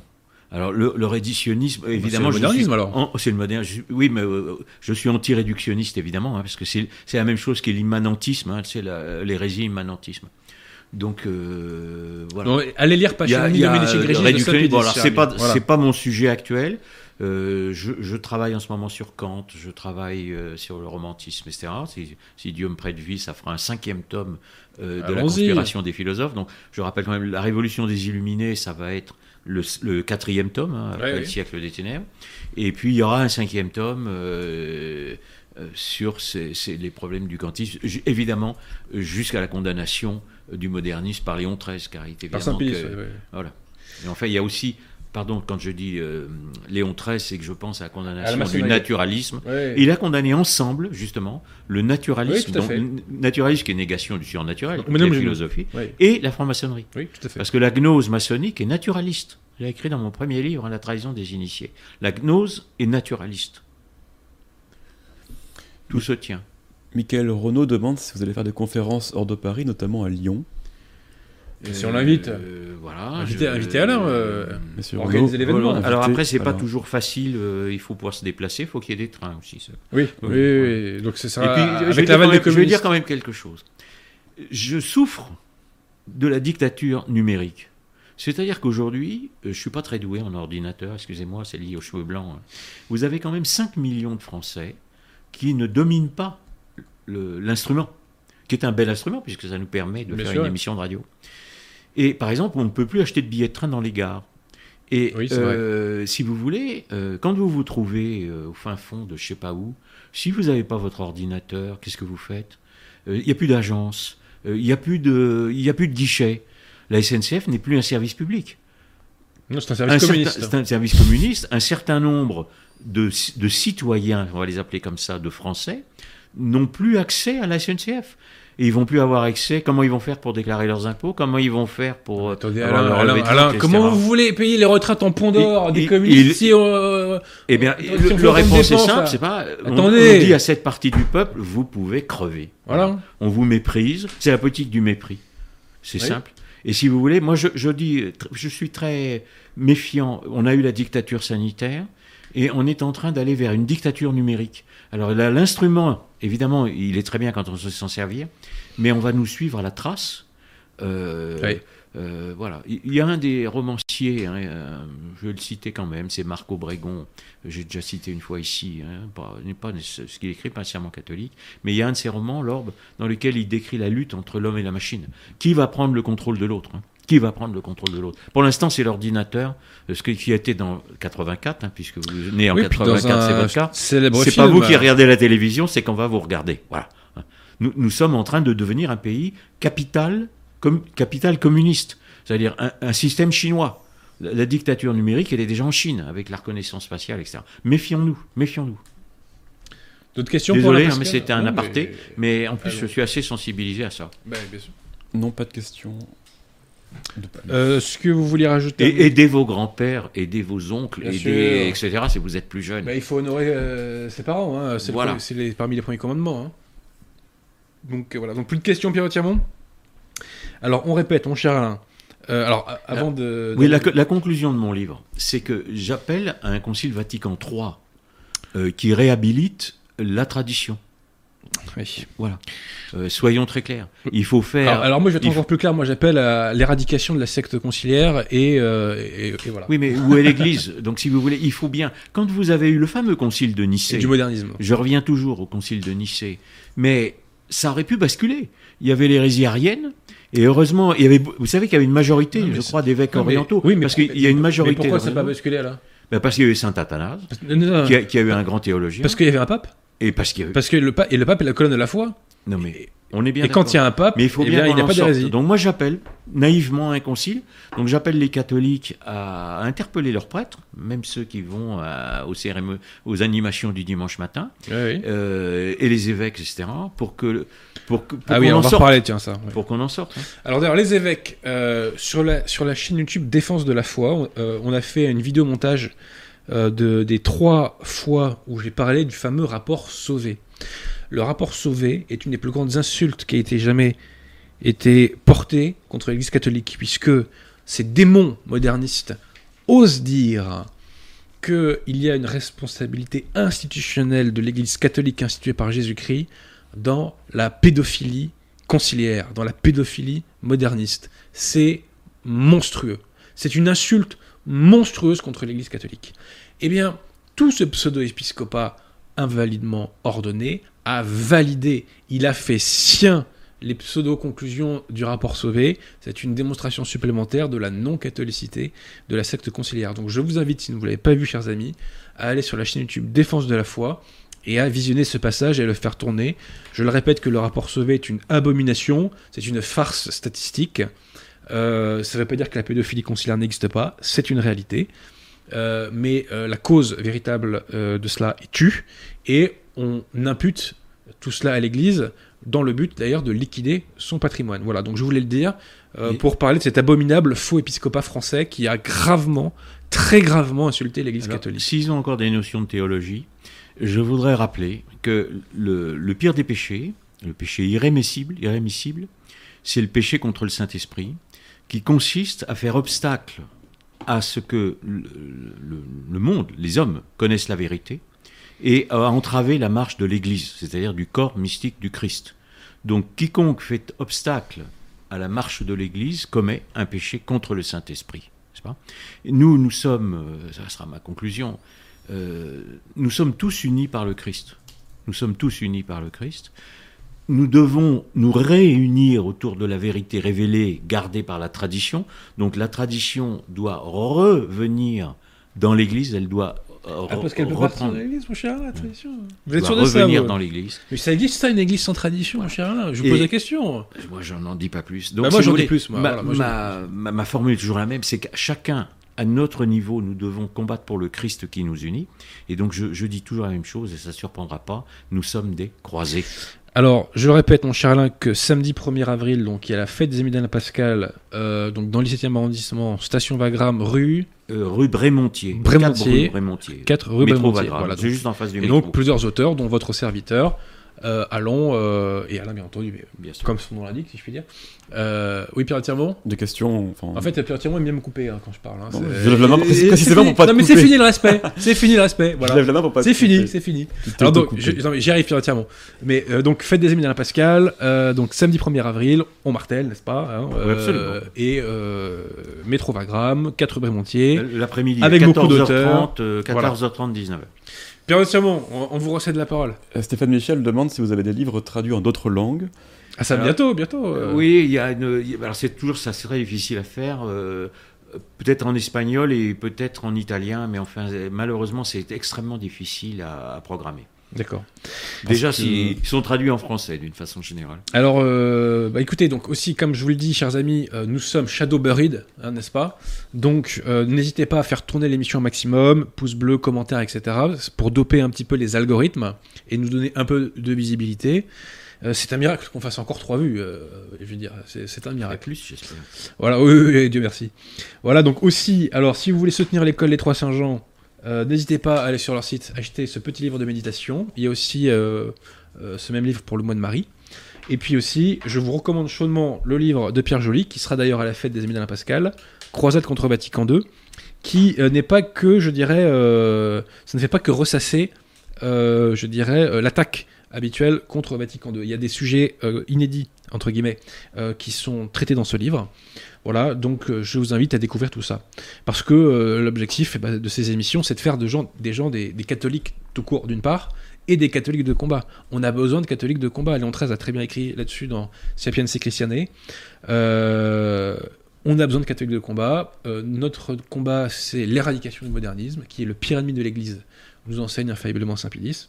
Voilà, donc pour ces catholiques de combat, imbibez-vous du magistère de l'Église et imbibez-vous des auteurs bah, qui vous permettent d'accéder, enfin qui, vous donnent, qui vous font, euh, je dirais, euh, voilà, euh, qui vous font la courte échelle pour vous aider à, accéder à cette vérité. Voilà.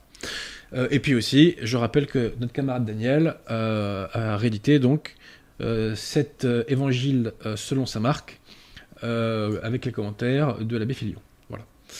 Euh, un ultime mot, mon cher Alain Non, non, C'est nous bon sommes des croisés, on peut toujours le répéter. mais oui, oui, notamment contre a- Vatican II, euh, Philippe euh, voilà, ce que Ouais. nous travaillons, je le répète, pour l'extinction mais c'est très important parce que chacun, à son niveau, peut faire quelque chose. Tout à fait. Donc euh, il faut s'impliquer, euh, chacun Tout avec ses moyens. Moi, c'est par ma connaissance de la philosophie. D'autres, ça peut être, euh, c'est très bien aussi dans les œuvres, dans la charité, dans, euh, dans la prière, euh, dans l'action. Pierre de Tirmont réalise, Euh, réalise réaliser, ses émissions. voilà. euh, chacun peut faire quelque euh, chose. Stéphane Michel s'est proposé de traduire l'ouvrage en croate. Alors, si, Ah bah, si vous pensez que c'est euh, Ah bah, Stéphane Michel est quelqu'un de parfait. pas euh, euh, incroyable. N'oublions pas qu'ils ont commencé à 12 hein, autour du Christ. Tout à fait. Ah, mais de toute façon, nous, on est catholiques, on n'est pas démocrates. hein. C'est pas la force du nombre. hein. C'est la force de la vérité. Et de toute façon, le pouvoir n'a peur que de la à- vérité. et pour revenir à ça, et, si- et si il n'y avait pas eu des miracles, et si il n'y avait pas eu de témoins, est-ce que vous pensez que les gens, les, les- les générations d'après, auraient été au martyr si leur père avait pas dit, moi j'ai vu des miracles? Bien sûr. Pourquoi ils sont allés se faire martyriser pendant des siècles? Parce qu'ils savaient, Oui, parce fait. qu'ils savaient, parce qu'il y a des preuves. Voilà. Et il y en a eu encore récemment, puisque finalement à Fatima, Oui. à Fatima, il y a un miracle. Ah, c'est peu de le dire, oui. Voilà. Et il y a quand Un même des plus impressionnants. oui. un Oui. des journalistes euh, athées hein, qui tombent à franc-maçon, genoux, qui euh. se convertit. Donc, si vous voulez, les, miracles, les grâces sont toujours là. Nous recevons des grâces et il y a des miracles. Mais nous, nous devons combattre. Je le répète, nous sommes des croisés. Je ne dis pas. Et notamment contre Vatican II. Bah, chers amis, on se dit à très bientôt, à dans deux semaines, euh, pour une émission percutante avec normalement euh, Cyril Dubois. Et voilà. Donc, euh, à bientôt.